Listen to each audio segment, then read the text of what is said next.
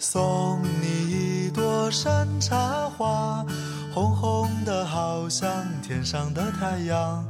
你的模样真嗨，大家好，我是娟娟。今天呢是二零一七年的一月底，但是离呃除夕夜和这个新年还有几天。准备在这几天里给大家更新几期节目。那么今天给大家带来的是《施瓦辛格健身全书》中的第三章——参赛饮食计划。第三章的内容还是很多的，所以我准备分几期内容，跟大家慢慢的、详细的说明书上给我们介绍的东西。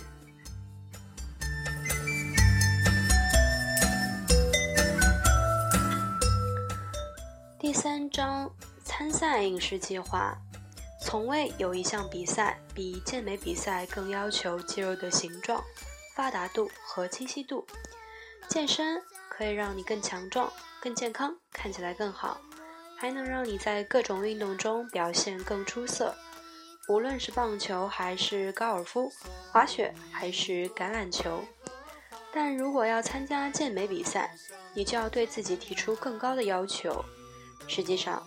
健美比赛是所有现存比赛中要求最高、最困难、最需要训练要素的一个。黄黄的，好像天上的月亮，你的模样真漂亮，像月亮一个样。在本书的其他部分，我们已经介绍了参赛训练的各方面。然而，要保持肌肉组织的最大化，身体脂肪的最小化，并让皮下体液最小化，以最大化肌肉的清晰度。一旦你到达了这个地步，那么适宜的饮食和营养策略对你的参赛的成功就是绝对关键的。参赛饮食意味着对你的身体进行全面的控制，其中的方法就是这个章节所要讨论的主题。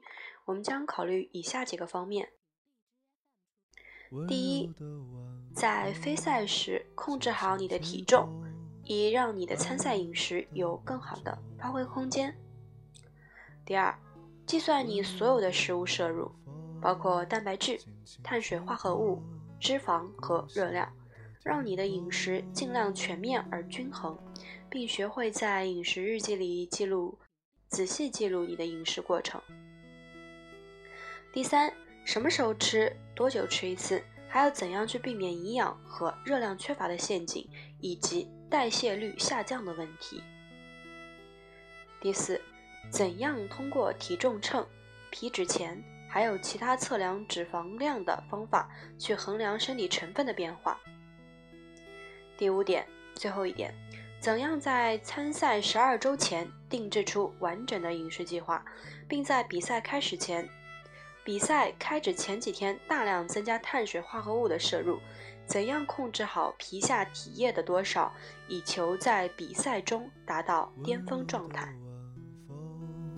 轻轻吹过爱人的梦中。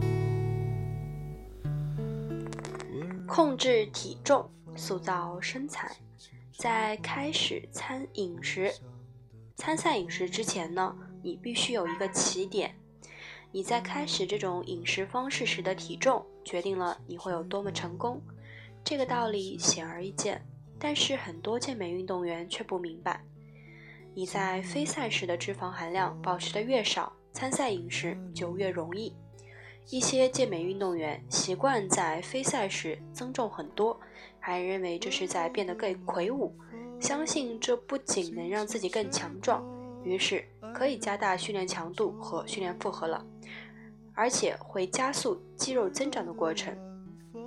从心理学的角度看，很多健美运动员就是喜欢那种大块头的感觉，这样就可以在健身房里走来走去，或者穿着 T 恤在街上逛。谁会在乎他的肌肉线条是不是足够清晰呢？当然，从某种意义上来说，当你的体型膨胀时，你是更壮了。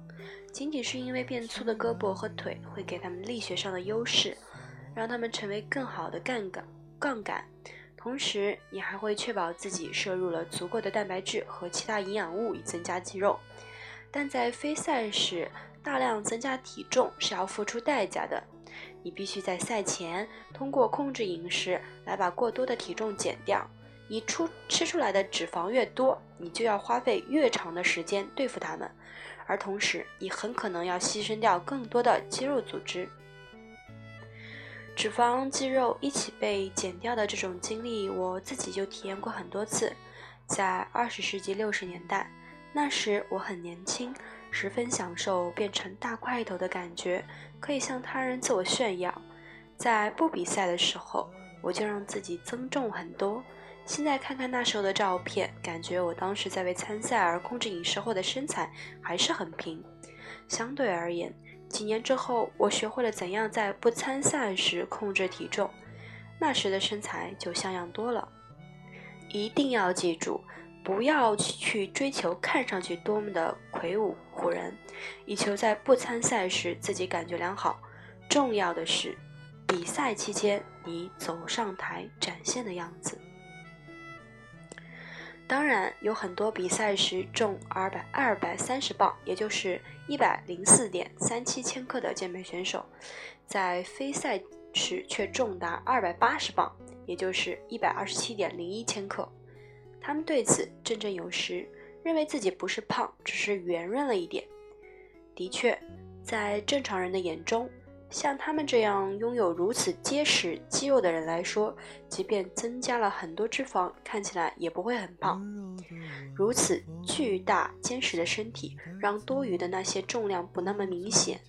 但是脂肪就在那里。等到参赛前，你必须要减掉这些累赘，让自己看上去肌肉发达、线条明显、轮廓清晰。还有，我们已经说过了，你节制饮食的时间越长。减掉的体重就会越多，但是在此过程中，你可能减掉的肌肉也越多。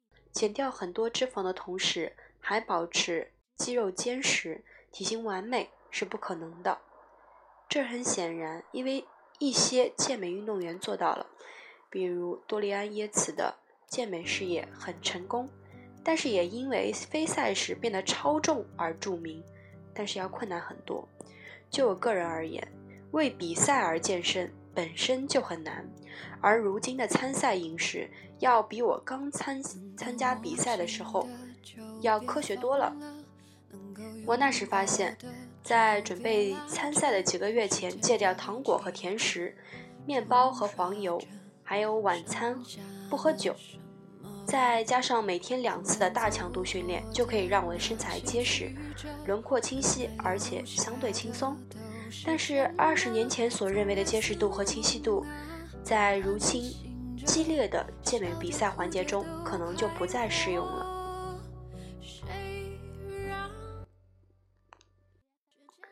事实上，从我开始健美事业到我退役，参赛饮食的标准发生了巨大的参改变。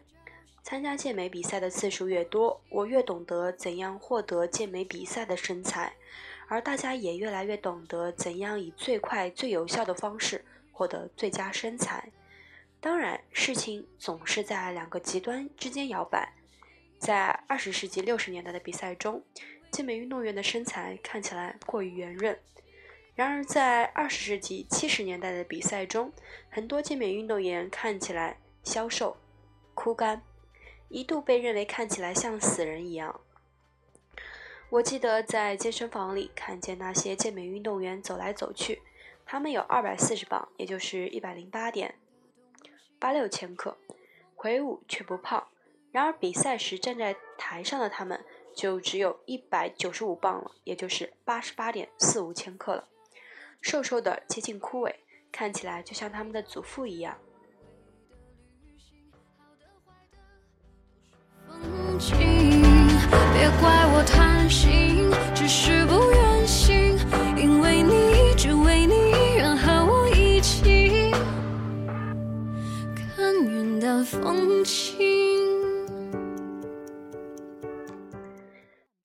参赛饮食是上一节章节中我们谈到的饮食的高能版本，包括吃高蛋白物质来打造最大化的肌肉块头。以及尽可能的减少脂肪和碳水化合物的摄入，还要做充足的有氧运动来燃烧掉身上任何过多的热量。但是在做这些的同时，一定要确定自己对每一种重要的营养物的摄入量都是合理的。具体做法有如下六点：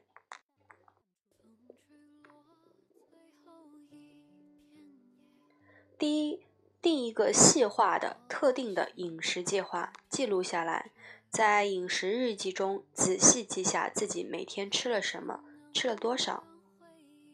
第二，使用食物天平秤。量杯、勺子来精确计算自己每天吃下的任何东西的热量，以及蛋白质、碳水化合物、脂肪的克数，要非常仔细的阅读食品标签。第三，每两个或三个小时进餐一次。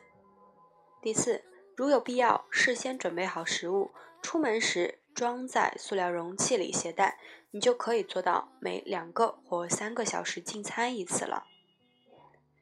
第五，只要有必要，就带着所有必需的营养补剂，包括蛋白质、维生素、矿物质、必需脂肪酸，还有我们将提到的其他一些补剂。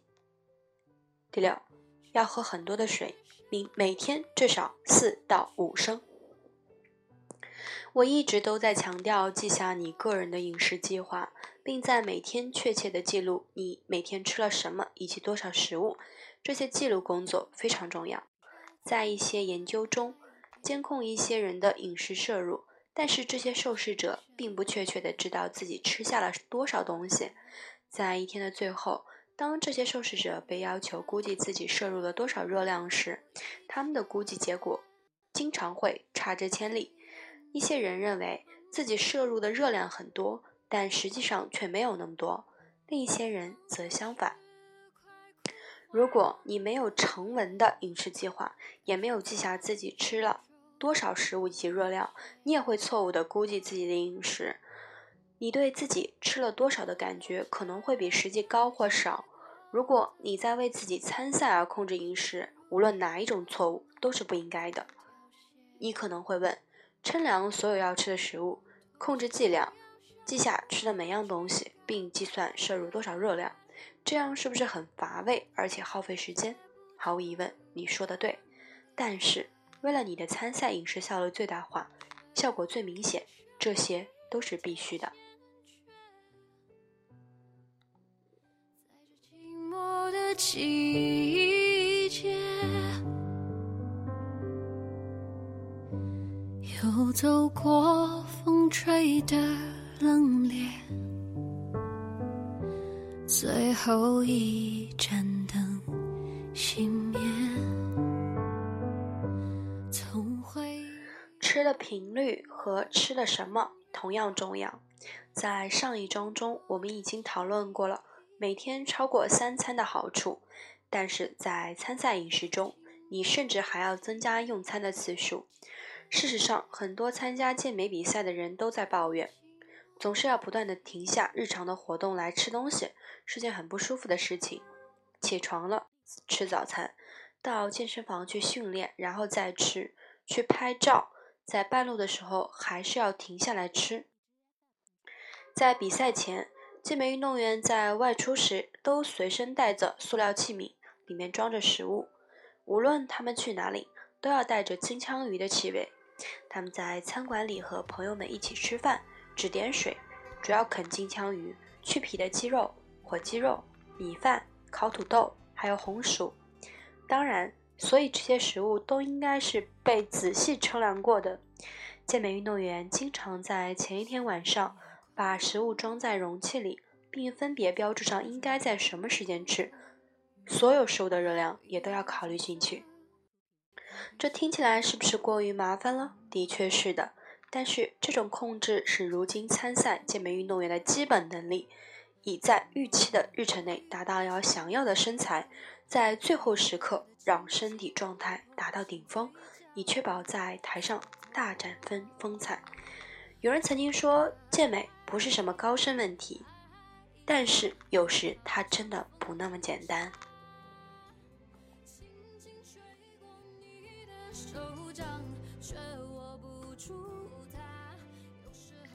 营养匮乏。如果你在很长时间内非常严格的控制饮食，尤其是你在艰苦训练的情况下，你的身体很容易缺乏足够的营养。我之前建议在保持不患上酮症的前提下，减少碳水化合物的摄入，就是基于这个原因。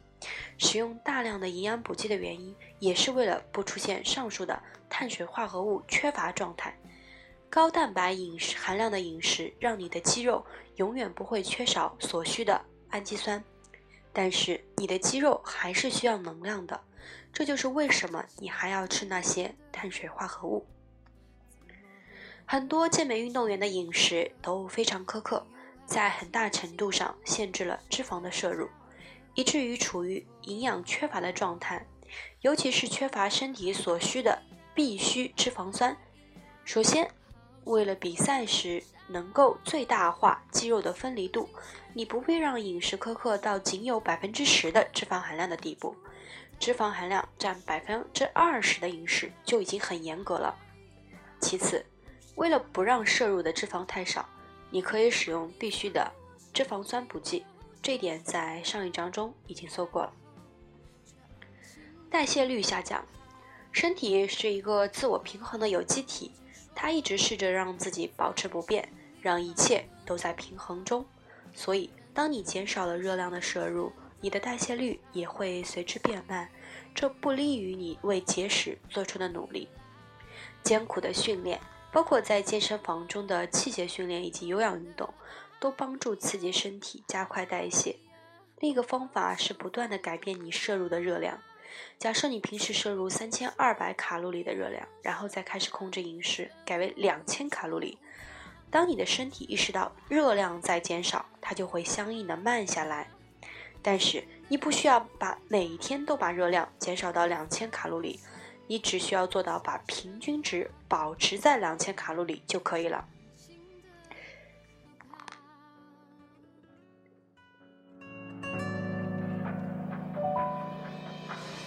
那些话就请你忘了吧。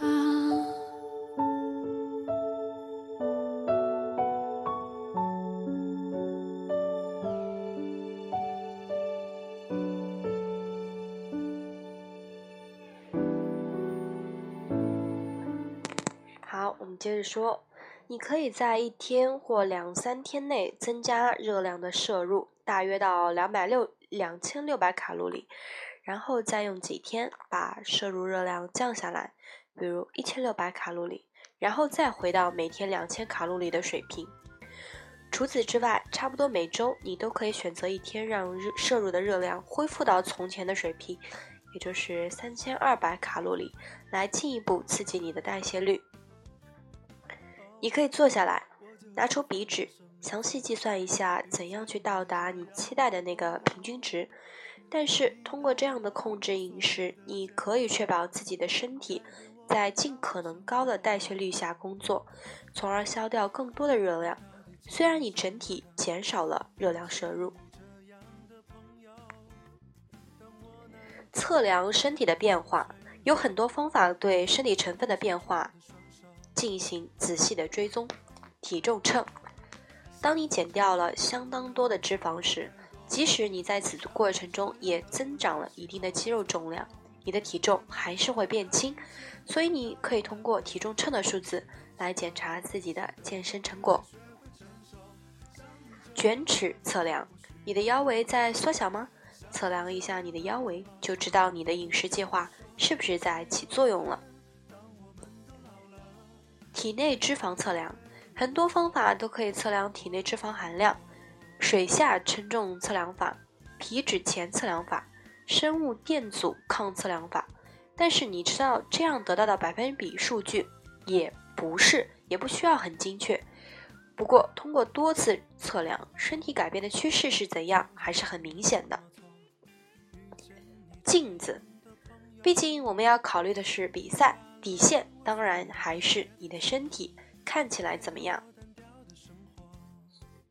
当然，常规的称重是对饮食计划进行监督的基本方式。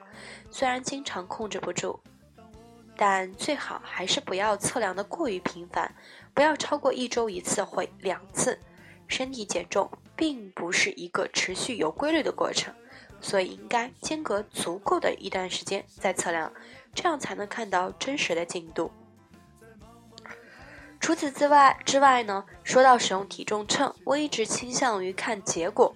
参赛时，你将身体展现给台下的评委，这时展现的并不是自自己的体重，而是整体效果。所以要看看自己参赛的身材还有多远距离的时候，镜子才是主要的衡量方法。要学会合理的使用镜子，最好的方式是永远在同一面镜子前，在同样的灯光下观察自己的变化。比如选择一家健身房的同一个位置，一面固定的镜子，这样就排除了环境和光线的影响。你在镜中看到的变化，就可以更多的归于饮食的效果了。还有很多其他的方式能帮助你确定自己身体的变化，比如我曾经每周让弗朗哥给我拍一些照片，这样我就能很清楚地了解我的训练和饮食计划实行的效果如何。这些照片告诉我所有需要知道的东西。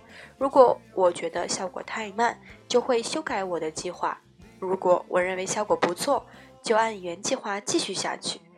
控制饮食和训练一样，应该理智地进行，一边控制饮食，一边检查自己的健身效果，并在你认为必要的条件下做出一些改变。因为身体的新陈代谢的每一个季节。每一年都会变化，还有每个人的情况也是和其他的个体大不相同，所以要设计一个好的饮食计划，就不要过分拘泥于一些固定的数值。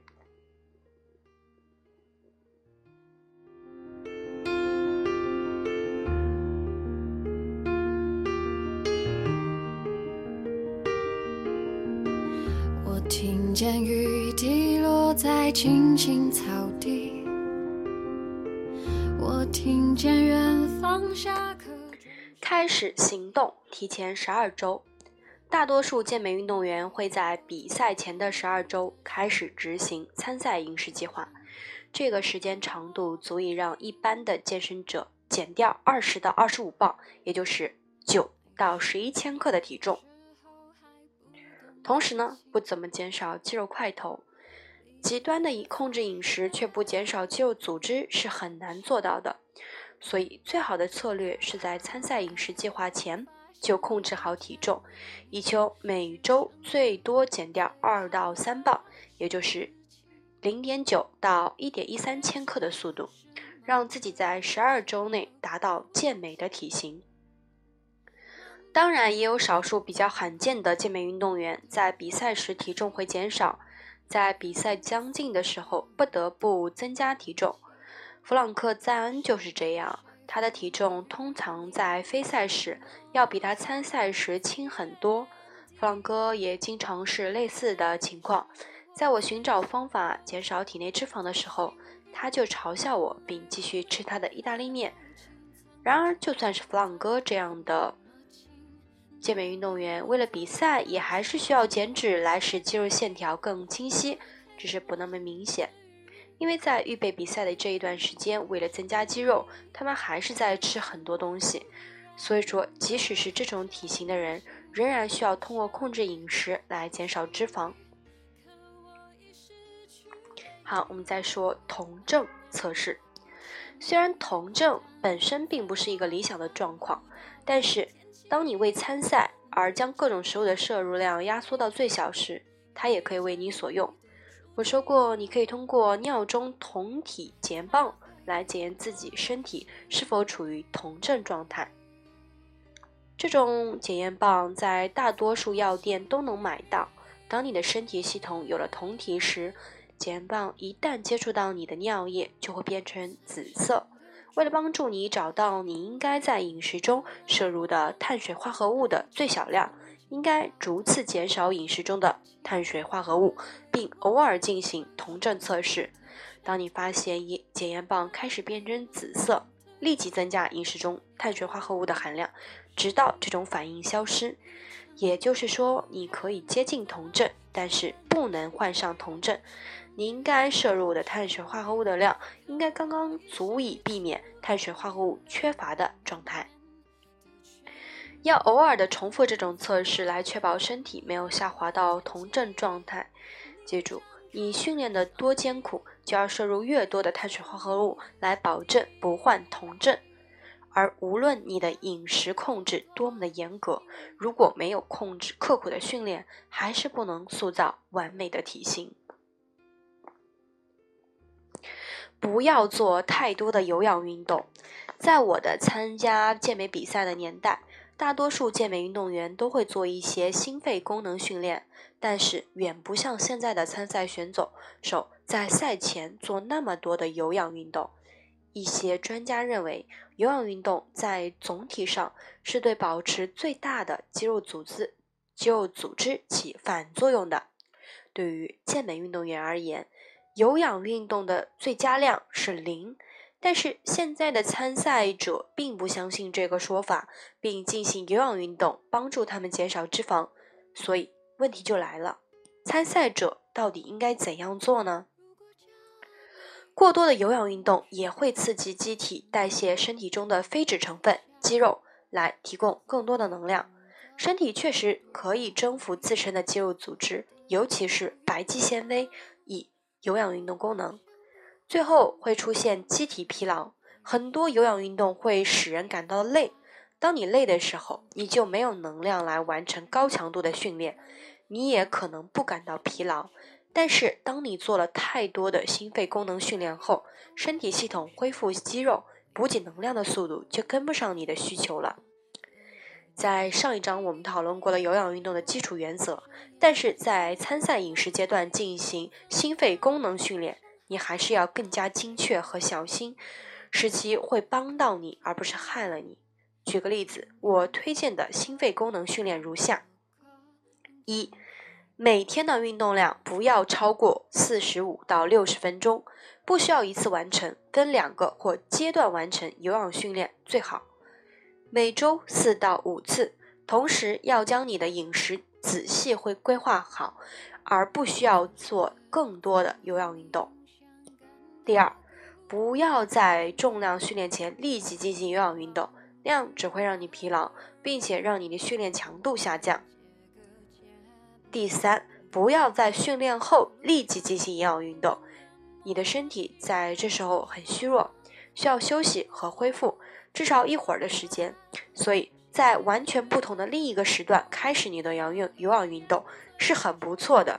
实际上，我建议在健身房训练后摄入一些糖原，填补身体空缺，然后再开始做不管什么形式的有氧训练。绝对会到达，实现了真的渴望。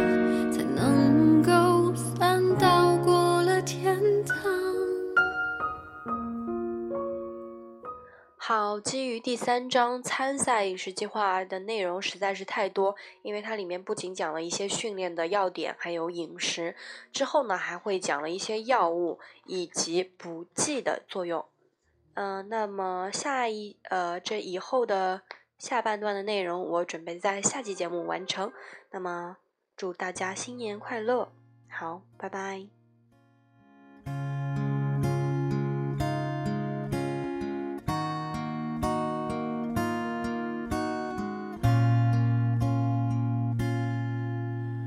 住在七月的洪流上，天台倾倒，理想一万丈。他午睡在北风仓皇途经的芦苇荡。大梦中的草原白茫茫，列车搭上悲欢去辗转。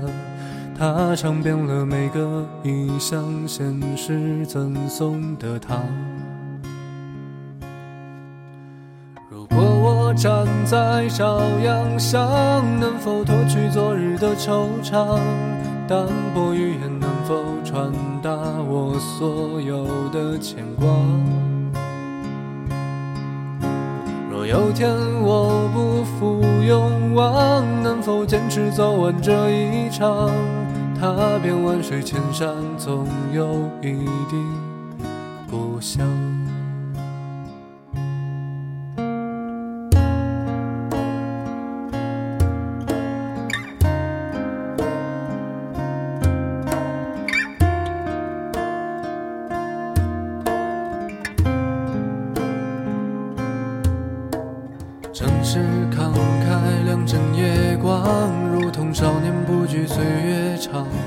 他想要的不多，只是和别人的不一样。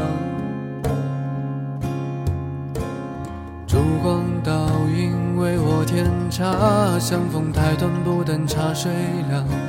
你染下的习惯，还顽强活在我身上。站在朝阳上，能否脱去昨日的惆怅？淡薄语言能否传达我所有的牵挂？若有天我不负勇往，能否坚持走完这一场？踏遍万水千山，总有一地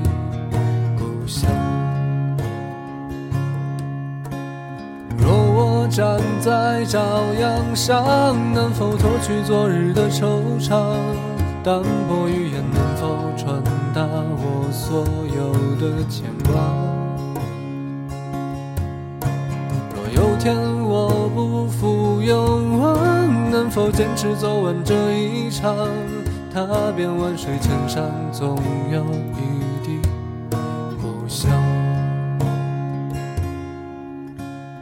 走在马蹄的雨声中，夕阳燃烧，离别多少场？他向陌生人们解说陌生人的风光。等他归来坐下对我讲，故人旧时容颜未沧桑，我们仍旧想要当初想要的不一样。